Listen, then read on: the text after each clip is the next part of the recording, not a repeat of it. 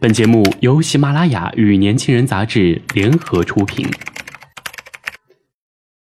年轻是一次最有收获的阅读，我们的态度不在成功学的书单里。年轻人，年轻人 FM，让你杀死那个无聊的自己。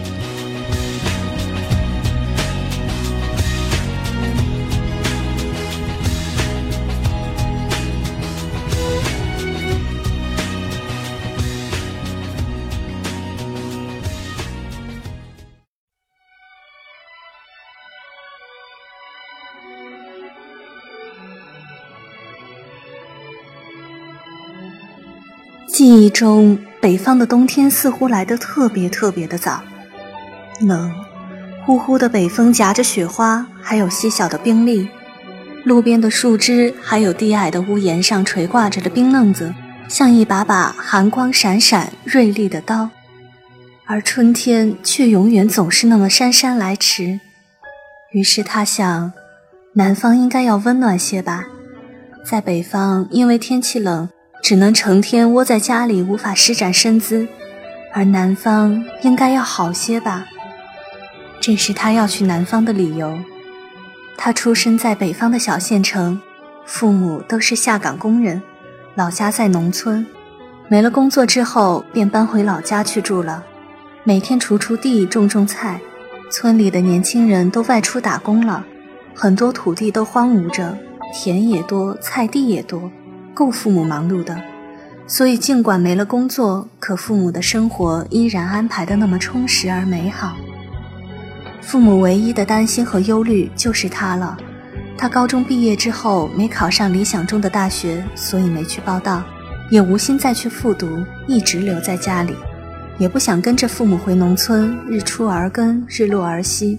这毕竟不是他想要的生活。父母也曾希望他跟着村里的表哥表姐们去南方打工，可他也了解他们的生活，不是在建筑工地上挥汗如雨，就是在流水线上消磨着青春，付出了很多，得到的却很少。他担心自己跟着他们却没有那么好的脾性，他常想，这就是他们这代人，心比天高，命比纸薄，他也因此常常苦笑。父母每次从农村给他送菜送米过来，脸上总是挂着愁云的，倒不全是因为他不思进取没出息，而是担心他学坏。那时城里一些像他这么大的孩子，整日里在外游手好闲，寻衅滋事、打架斗殴时常发生，有的干着偷鸡摸狗的勾当，甚至还有人吸毒。作为父母，这种担心不是没有原因的。所幸的是，那时候他喜欢文字，在家鼓捣着小说，希望有那么一天能出书。正因为如此，他的心灵一直那么美好而纯真，父母也因此而放心他一个人留在城里。可这样的生活毕竟空虚，而不是他想要的。那年冬天特别冷，雪一直下个不停。家里没有空调，他成天窝在被窝里，于是想，南方一定要温暖些吧，冬天也一定好过些。他给自己找到了一个南下的理由，但是他南下的日子还是选在了第二年夏天，带着并不多的钱。火车上很拥挤，没有空位，过道里也坐着人，他买的是坐票，位置靠近过道。中间坐着的是一个白皙文静的女孩，一直在那看书，是戴望舒的诗集。靠窗的女孩穿着校服，像是一名学生妹。学生妹说：“姐姐，我也喜欢诗。”于是，一路上两个女孩头一直靠在一起读诗。车到站了，女孩把书给了学生妹：“送给你了，小妹妹。车到站了，下了车我就不再是读书人了。”我该为生活而闯荡奔忙了，我该学着自己养活自己了，该学着告别读诗的年纪。学生妹接过书，兴奋中带着些感激，真还是个天真的孩子。我也是来蓝凤谋生闯世界的，坐了一路车，这是他第一次开口说话。真的吗？女孩扬起眉，睁着好看的眸子：“有去处吗？要不带上我？”我是出来瞎闯的。他红着脸，没落脚点，和我一样。女孩眉毛弯成一个大大的问号。他点点头，略带羞涩。那好，我们结伴同行，多个伴儿也好多个照应。女孩沉吟半晌，终于说：“真的，真的。”那一刻，女孩显得比他成熟而稳重。他心存感激，心里像是有一种温润的东西在那儿滋润着。刚上车时，他还是有些迷茫和担心的，而现在他心里踏实些了。因为有他的陪伴，两个人不孤独，凡事好商量。下车了，他主动为他提行李，可他的行李并不多，一个小包装着几身替换的衣服，还有一把旧吉他。出站时正是深夜，学生妹被接站的父母带走了，剩下他和他两个人在火车站广场上溜达。夜色茫茫，灯光闪闪，他们分不清东西南北。也不知道该去哪里。终于，他说：“累了，先歇一歇再说吧。”于是他挨着他，两个人找了一个靠树的台阶坐了下来。他告诉他，他叫丽丽；他告诉他，他叫风。丽丽说，她喜欢唱歌和弹吉他；风说，他喜欢写小说。两个人有一搭没一搭地聊着。最后，丽丽问他：“怎么想着要离家呢？”他说：“在家没工作，总花父母的钱，心里过意不去。”丽丽好心的对他说：“害怕吗？如果害怕的话，就买一张回程的车票。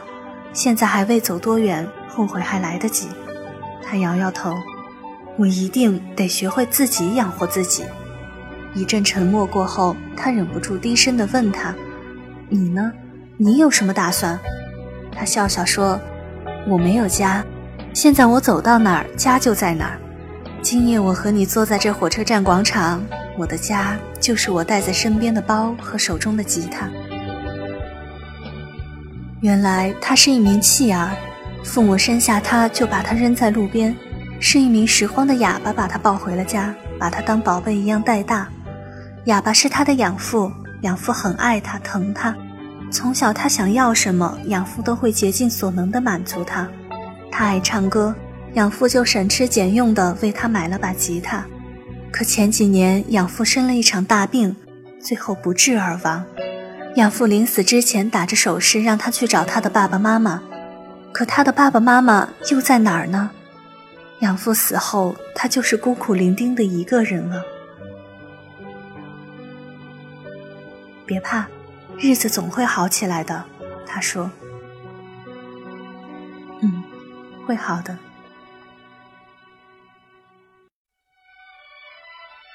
没话说了，瞌睡也就上来了。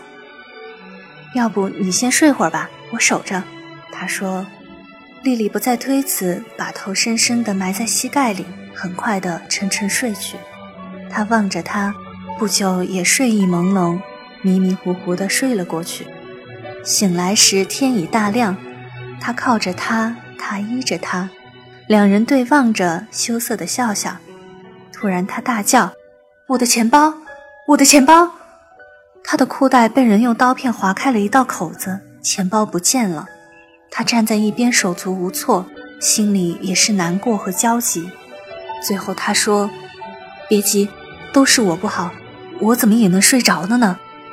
我还有点钱，够我们过段日子。”丽丽说：“幸亏遇见你。”不然我真的不知道怎么办了。对他，他的心里又多了份感激。天亮了，他们双双坐上了一辆中巴车，车一直往前开，往前开，他们一直坐到终点站。这是南方一个手工业重镇，有制衣厂、电子厂、玩具厂、鞋厂。他们首先要做的事是租房子，房子贵，而且不好租。他们钱不多，只能租一间小屋，一张小床，他让给了丽丽。他把塑料纸铺在地上，这就成了他的床铺。每晚听着他均匀的呼吸声和梦呓，他的心扑腾扑腾地升起一种东西，叫幸福。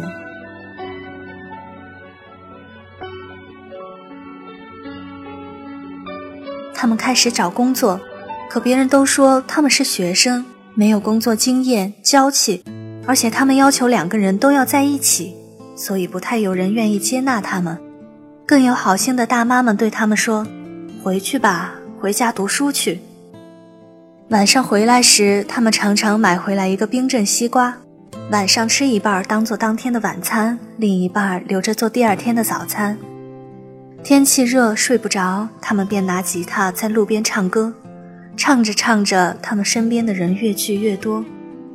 一首《橄榄树》唱哭了身边很多人，他们在他们身边放下一两元钱。在南方的日子里，他们居然用这种方式挣来了第一桶金。镇上有许多小酒吧，酒吧有歌手驻唱，为客人喝酒、聊天、助兴。他说：“我们去酒吧唱歌吧。”在酒吧唱歌没有工资，收入全靠客人的小费，但他们还是去了。于是他在酒吧唱歌，而他在酒吧当服务生，他们还在一起。有一个秃顶的中年人常来这里听他唱歌，每次来都坐在角落里。他给的小费最多，有时五十元，有时一百元。每次离开时都有司机开着小车来接，一副大老板的做派。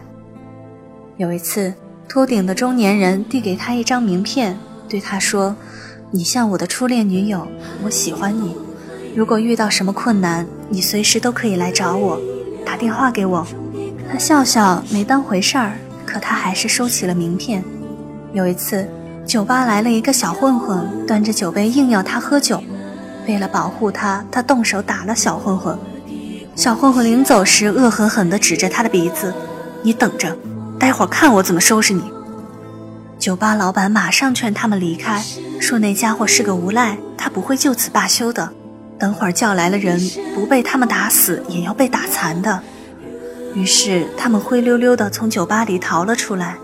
没了工作，很快的，他们又没钱了。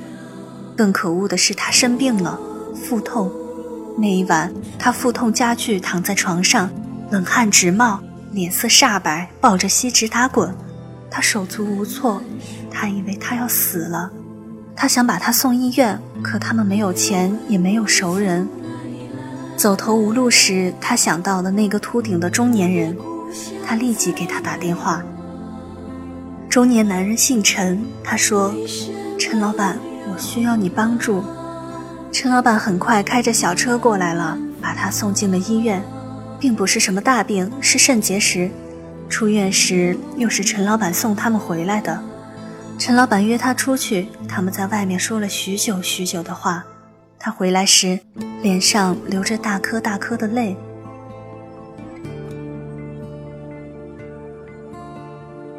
你怎么了？他不知道发生了什么事，心里很焦急。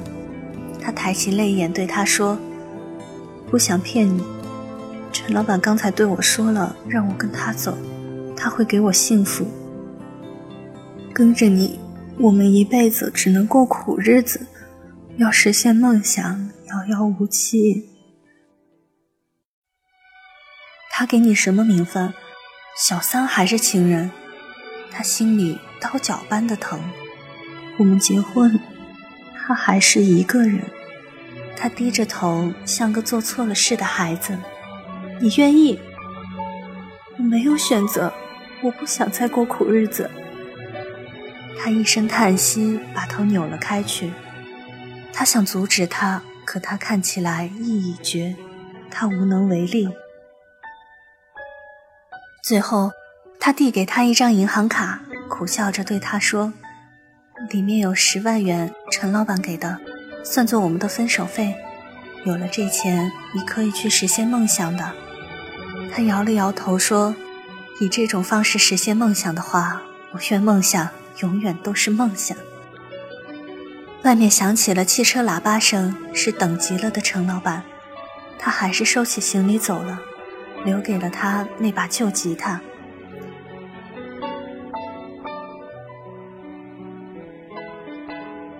他踏上了回乡的列车，一个人，拖着孤独的身影。他跟着父母回了农村，承包了一个梨园。之所以喜欢梨，是因为梨跟栗是谐音。梨花盛开的时候，他常拿着那把旧吉他，坐在梨花丛中边弹边唱。他曾给他打过电话，问他过得好吗，有没有实现自己的梦想。他淡淡的回答：“每天喝酒、打麻将、美容和化妆，梦想早就没了。”他的话语里透着些许遗憾和忧伤。后来他换了号码，他们不再联系。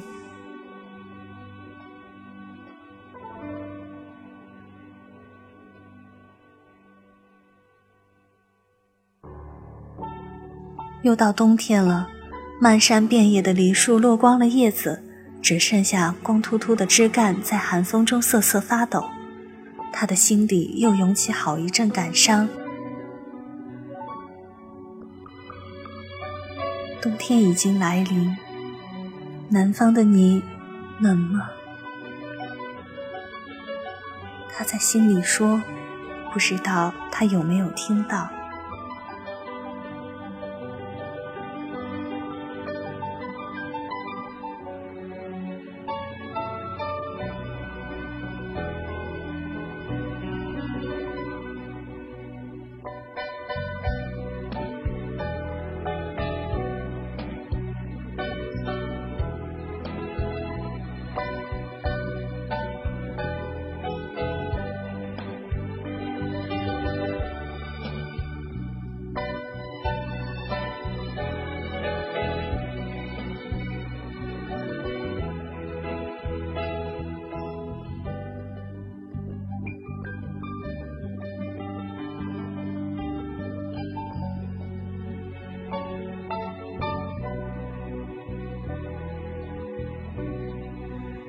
好了，以上就是本期的年轻人夜读。